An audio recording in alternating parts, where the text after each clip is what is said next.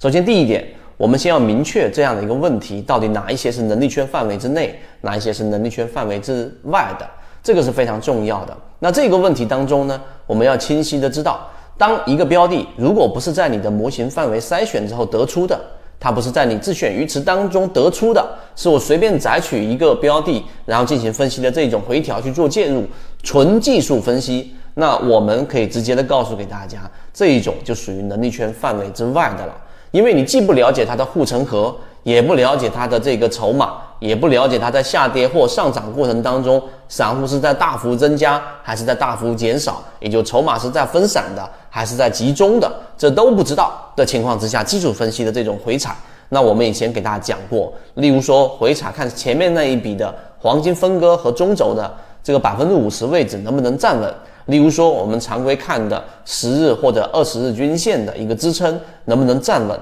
又或者说，我们所说前面那一个波峰的高点被突破之后回踩，前面的高点就会是这一波的支撑，这个能不能站稳？这个就是纯技术分析，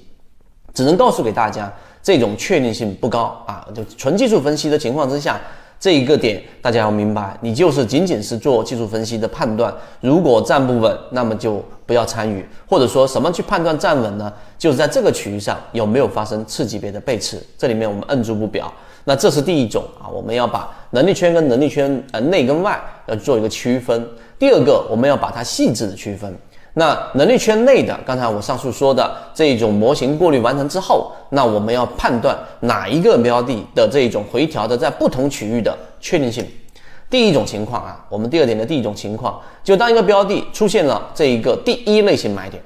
下跌盘整下跌，对吧？出现了一个背驰，出现了第一类型我们说的缠论买点，好，这个位置你做了一个底仓没问题，但这个底仓之后它往上一笔之后，然后呢往下一个回调。你也可以沿用刚才我上述的方法，技术分析来判断中轴黄金分割它能不能够回踩站稳，发生一个我们说小级别的背驰。但是在这个地方上，第一类型买点的确定性是最弱的，因为它极有可能会出现下跌盘整、下跌下继续下跌，继续沿着原趋势下行。所以这是第二点，我们要判断第一类型买点的这一个回调，它的确定性一般比较低。如果在实战过程当中，大家要做的事情，就是我们模型当中要去做的事情，就是只放底仓，不做重仓。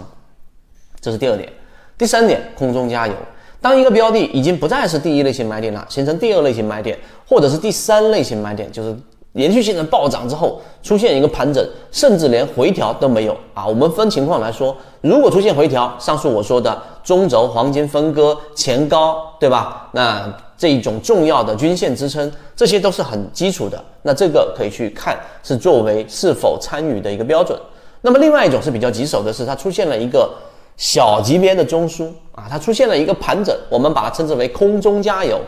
这种情况，我到底是介入还是不介入呢？对吧？其实这个问题是进入到了一个啊，我们说的一个误区，好像你这个过程当中只有两个选项，只有 A 跟 B 啊，其实是有其他的选项的。那么今天我们给大家讲，实战当中我们其实是沿用第三种选项，哪一种选项呢？当它出现了一个，举个例子，出现了百分之二十的上涨，出现了一个可能在百分之八左右的一个这个盘整，既不上涨也不下跌，那么这种情况之下呢，我们有几种判断是否参与的一个这一种模型。简单说，第一个，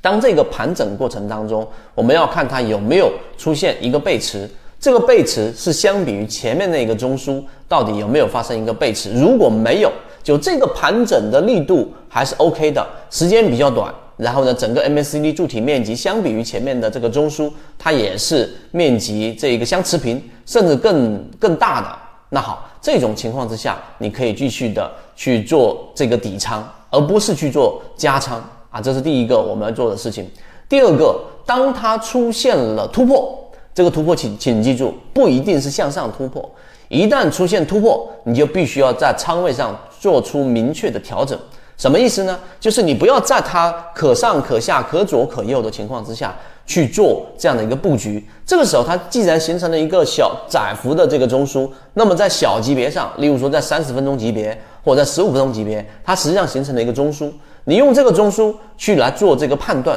如果它向上突破了中枢的上轨。那么在小级别的这一个回踩第三类型买点，这个时候你可以做一个补仓，也就是说它已经明确的得出向上突破了，那么这种明确是在小级别上可以抢到一个这个相对比较低的一个先机，你的成本不会特别高，至少不会去做这种追涨。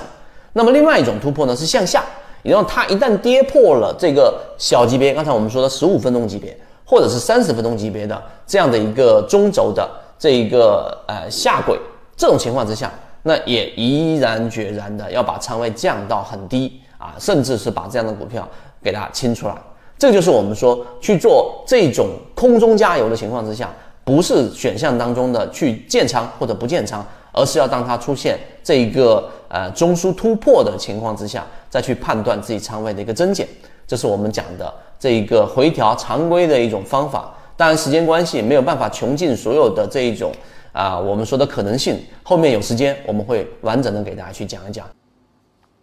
如果你想知道这些内容，并且进一步去了解，由于平台原因，公众号的位置，泽西船长可以互相转告一下就可以了。